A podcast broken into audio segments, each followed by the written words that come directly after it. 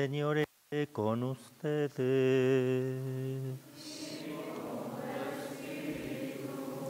Del Santo Evangelio según San Lucas.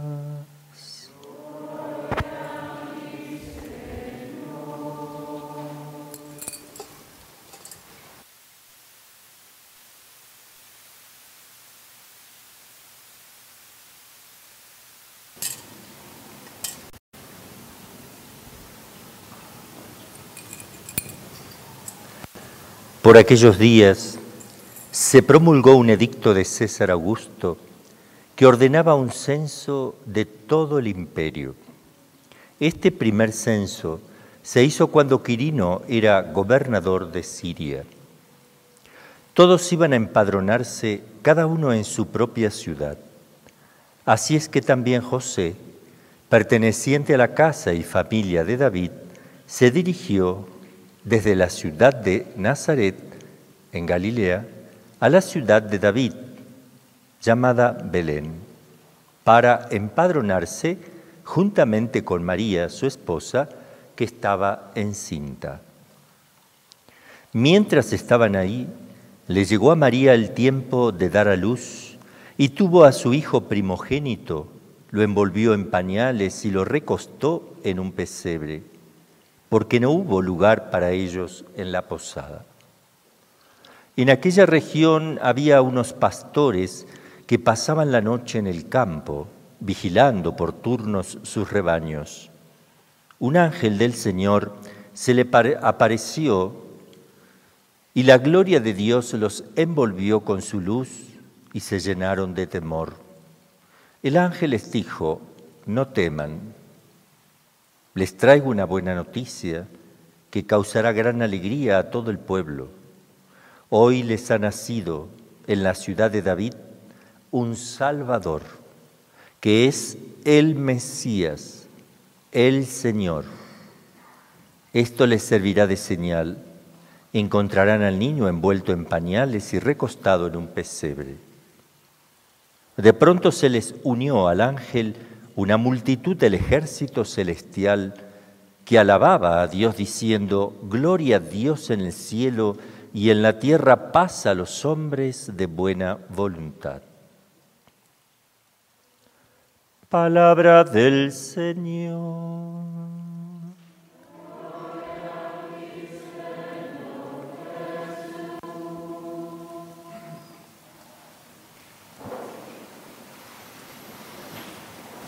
En el nombre del Padre, del Hijo y del Espíritu Santo.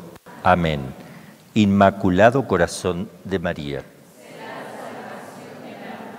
Divino Niño Jesús. Estamos en esta noche tan hermosa para la cristiandad, el cristianismo, una noche especial donde se van todas las dudas de que Dios es infinitamente bueno, misericordioso y compasivo con nosotros. En esta noche, ¿en qué momento va a nacer el niño? Se reza y se celebra la misa de gallo, que es la misa que se celebra por lo general a medianoche, o que termine a la medianoche empezando a las 10. Nosotros empezamos un poquito antes por la distancia que tienen ustedes para volver a sus hogares, pero ¿en qué momento litúrgicamente en este lugar, aquí, litúrgicamente nacerá en el momento en que el sacerdote hará la consagración, en el momento en que el pan se transformará en el cuerpo, sangre, alma y divinidad y la sangre en cuerpo, sangre, alma y divinidad también de nuestro Señor, el vino, en ese momento se da el nacimiento místico en el corazón, por eso tenemos que estar muy atentos. Y cuando uno lo va a comulgar, va a recibir al recién nacido objetivamente, místicamente y realmente producido. Por eso hoy está allí el niño esperando una comunión distinta. Por eso yo los invito a todos a que esta noche la comunión sea de otra manera que renovemos nuestro deseo y fervor de comernos al niño, meterlo en el corazón, en el alma, lo más profundo del ser, porque María también es como que se lo ha comido al verbo, porque el verbo tomó desde sus más íntimas entrañas o la esencia del alma todo el ser humano. Entonces todo está dentro de ella, todo sale de ella. Entonces también queremos que Él nos empape entero, desde las entrañas mismas, toda la esencia del alma, que venga a nosotros también en este pesebre que supuestamente en este tiempo de Adviento hemos preparado, un pesebre en el corazón, los que somos devotos del corazón inmaculado tenemos una gran ventaja, que el deseo de ese niño de querer entrar esta noche es el mismo deseo de ese niño de haber querido nacer en Belén, porque María preparó el pesebre. Entonces el mismo deseo del verbo de aparecer esa noche en esa pobre gruta es lo mismo que va a pasar si yo estoy consagrado al Inmaculado Corazón en mi pobre corazón, que es una gruta abandonada, derroída. Entonces es importante, no van a vivir de la misma manera los que se han consagrado el corazón inmaculado de los que no lo han hecho. Hay una gran diferencia. Primero en la recompensa, serán como flores, amadas por Dios como flores puestas por ella en el trono. Pero además no solo en, el fin, en el fruto, sino en la esencia misma de la cosa. El niño nacerá en ti, como en ella prendió el verbo, como una plantita prende con su raíz en tierra fértil. Es una noche triste y una noche alegre. Triste si uno mira el mundo, alegre si ve al Salvador. Y tenemos que compaginar, por un momento podemos estar contentos, por un momento tenemos que sufrir un poco con el dolor de este niño que sigue naciendo, sigue actualizando místicamente la gracia de su nacimiento cada año, pero cada vez es menos recibido, cada vez es menos comprendido, cada vez es más marginado de la fiesta navideña. Le hemos despojado de su cumpleaños, hemos, nos hemos quedado con su pastel, y sus juguetes. Nos hemos quedado con su gloria, nos hemos quedado con todo. Lo tuvimos que correr de la mesa y nos volvimos mundanos, nos volvimos carnales, nos miramos nosotros y no lo miramos a Jesús, que es el centro de esta noche y el centro de mañana. Ojalá que en los hogares cristianos se ponga el el niñito ahí en la mesa donde se come, el niño en el medio de la mesa con su velita, con Jesús, José y el niño ahí. Ese es el centro, por eso estamos contentos, por eso comemos juntos, por eso nos alegramos. No está mal festejar, lo que está mal es olvidarse de la causa formal del festejo. Entonces yo puedo comer cosas ricas, pero a ver, no puedo olvidarme de él. Claro que puedo festejar y alegrarme, claro que sí, cuando viene un hijo a la familia uno se alegra, cuando viene un hijo al mundo. Imagínense cuando viene Jesús, cómo no nos vamos a alegrar. La alegría y la fiesta nace del cristianismo, el sentido sagrado de la fiesta nace del cristianismo, que son festividades reales, no son memorias de cosas pasadas, sino que es actualización de cosas presentes cosas ocurridas en el tiempo atrás se siguen viviendo actualmente. Eso se llama la gracia de los misterios celebrado por la Santa Madre Iglesia. Se hará vivo. Ese niño ahora todavía no nace, aunque lo estemos viendo, pero después de la consagración el niño realmente nacerá dentro de nosotros y también fuera.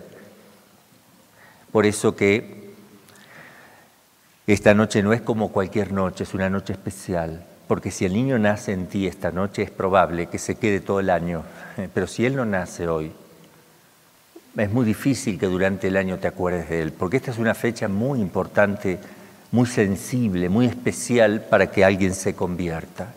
Es muy especial. Dios nos da tantas oportunidades a través de las cosas sensibles que nos muestran una conversión espiritual, porque la conversión es espiritual, no sensible. Yo no voy a llorar esta noche, ay Jesucito que nace, nada más, totalmente desconectado del sentido por el cual nace, del sentido de la redención. Es una cosa, digamos, sentimental que no dice nada.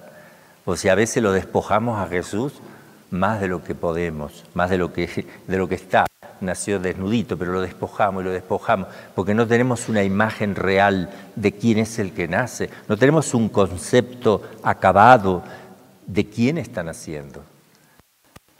Es muy difícil, por eso hay que estudiar, hay que formarse. ¿Quién nace hoy, Dios mío?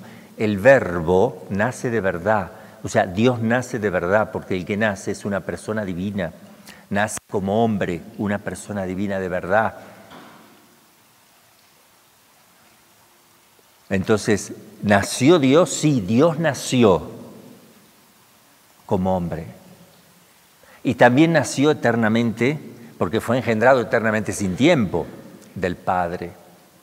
Y nació de la Madre temporalmente según su naturaleza humana o nació como hombre, si se quiere decir, o con su naturaleza humana, nace de María.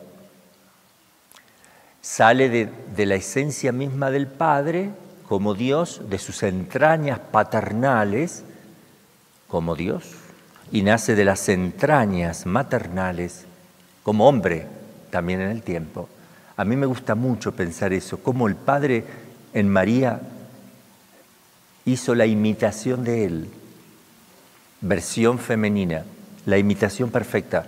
Quiso que nacer él de las entrañas más profundas. Por eso no es una fecundación biológica la de Jesús solamente. Es una fecundación que va desde el ser mismo del alma, ¿eh? desde el ser de la persona, cosa que no sucede cuando un padre y una madre engendran, no engendran desde el ser del alma, engendran directamente en la parte biológica. claro que requiere el alma para estar vivo, pero no procede de ahí. En cambio, cuando María dice fiat, eh, como está llena de la gracia de Dios, la gracia radica en la esencia del alma. Entonces, toda la operación que realiza el Espíritu Santo la realiza en el corazón o en el alma, en la esencia del alma de la Santísima Virgen. Desde allí comienza una acción biológica, desde ahí, no de afuera, como pasa cuando mi mamá y mi papá me fecundan, sino desde la esencia misma, porque ella no necesita varón. Entonces procede del, alma misma la, la fecundación, desde donde está la gracia en ella, porque es el Espíritu Santo que actúa desde la esencia del alma. Y entonces se ve fecundada, pero es una fecundación que no viene de afuera, como pasa cuando mi mamá y mi papá me fecundan a mí, no viene de afuera biológicamente solamente. Entonces en eso vemos también una analogía perfecta entre lo que es la procedencia del verbo de Dios, del ser del Padre y la procedencia del verbo como hombre del ser mismo de María. Fíjense lo que es la teología, es maravilloso esto, es una cosa espectacular, tiene una coherencia tremenda. Por eso quien no tiene a Dios por Padre tampoco tiene a María como Madre. Por eso nuestros hermanos separados son medios hermanos nuestros, medios hermanos nuestros. A veces se escucha decir, no, son nuestros hermanos. No, son medios hermanos. Si tú dices la verdad, la verdad triunfa. Cuando ellos escuchen muchas veces que son medios hermanos, medios, ah, María, claro. Cuando descubran que tienen la misma mamá también, seremos plenamente hermanos. ¿Está faltando algo? Por eso dice San Agustín que el ecumenismo perfecto se va a dar cuando aquellos que no pertenecen a la iglesia acepten a María como madre. Eso lo dice San Agustín. Porque obviamente pretenden tener a Dios por padre y se olvidan que no puede ser el padre si tú no tienes a María como madre. Es imposible. Por eso el demonio tiene una estrategia tremenda. Anula a la madre y solo te queda un padre falso, un padre falso. Y te queda un Cristo falso, porque ese Cristo nació de las entrañas, de la esencia misma de la Virgen María, de su alma, como nació de la esencia misma del Padre. Y es una fecundación fuera del orden natural, totalmente fuera del orden natural. El ingreso de la virtud operativa del Espíritu Santo se da en el corazón inmaculado no se da en el útero. ¿Me entienden? No viene de afuera. Eso es una acción interna del Espíritu. Es maravilloso esto. Si nosotros pudiéramos ver, dicen los biólogos, porque lo han filmado en las fecundaciones in vitro, lamentablemente, eso es lamentable, ven la unión del espermatozoide con un óvulo y alcanzan a percibir una espectacular energía y luz como fuegos artificiales que se ve con microscopio electrónico, eso. Pero ya está probado. la, potencia que tiene eso, la energía es tremenda. En proporción supera la bomba atómica en la energía. En proporción, digamos, ¿no es cierto? Entonces, es un espectáculo eso, biológico. ¿Cómo será la fecundación en el alma de María? porque eso supera la carne. Será una explosión de amor tremenda que en el cielo Dios nos dejará ver.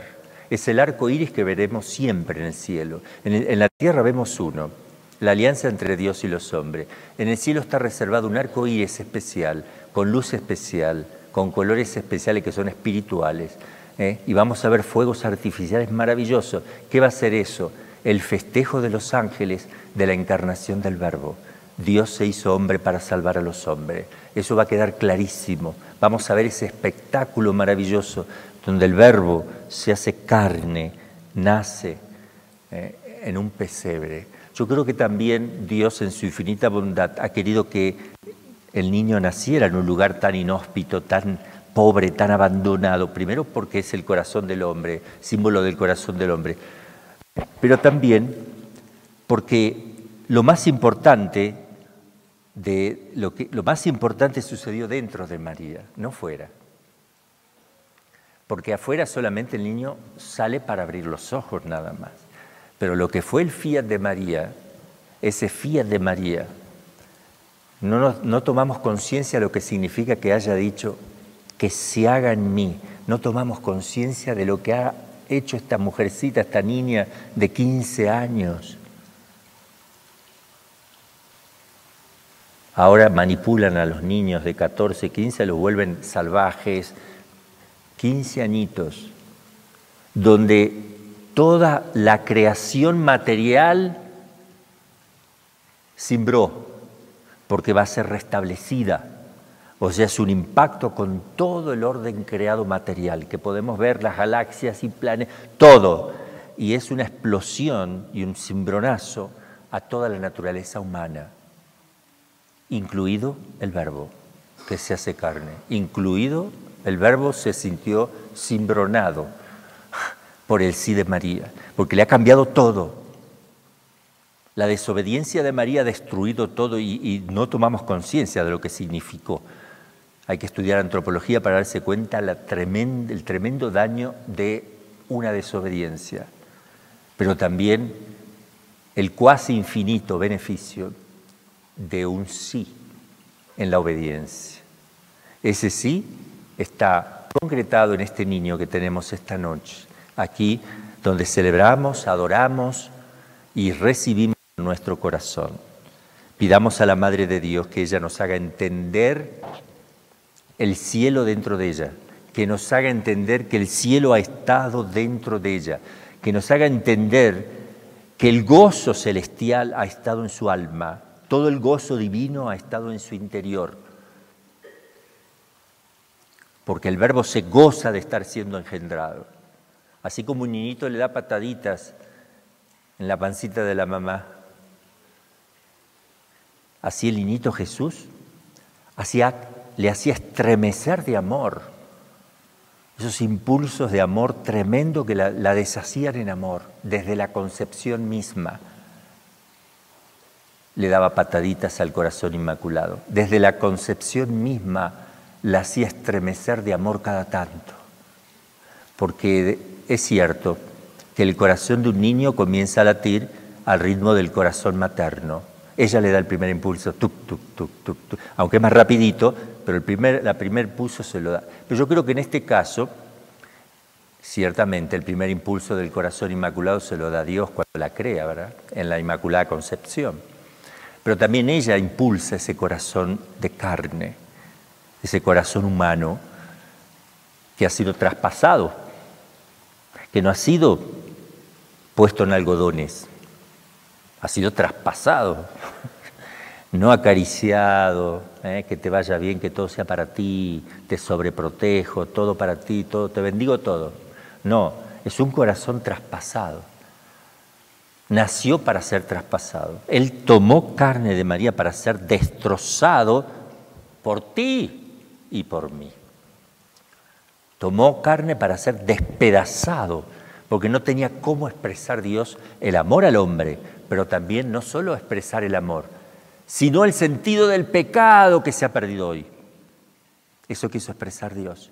El sentido del pecado. Eso es el pecado.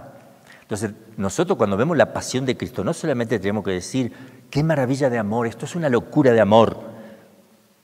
Sí, pero esa locura de amor crece y toma sentido cuando tú ves la gravedad del pecado. No están separados. Cuando uno lo separa de la gravedad del pecado no entiende la misericordia, no entiende nada. ¿Cómo va a tener Dios misericordia de quien no reconoce su miseria? Dios mío, eso es una cosa contradictoria. ¿Cómo va Dios compadecerse de quien no tiene ni siquiera la más mínima compasión con Él? No, eso no, no existe.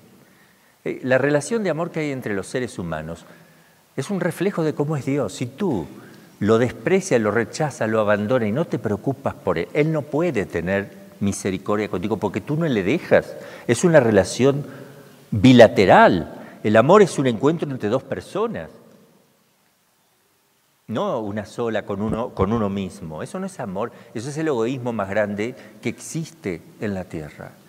Tremendo egoísmo. Él, lo que se apoderó de Herodes, él va a reinar y mató dos mil niños más.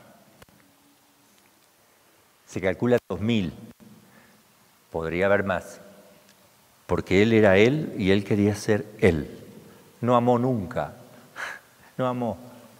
Vamos a pedirle entonces esta noche, solamente la Virgen podrá hacernos entender en lo más profundo del alma o del corazón los sentimientos más profundos de ella, que lo comparta, le pedimos que lo meta en nosotros. Queremos ver el niño como ella lo veía, queremos contemplarle con la teología, con la concepción que ella tenía en su mente y en su corazón. Queremos que nos asemeje a lo que más se pueda a su pensamiento, a sus sentimientos de su corazón. Que así sea.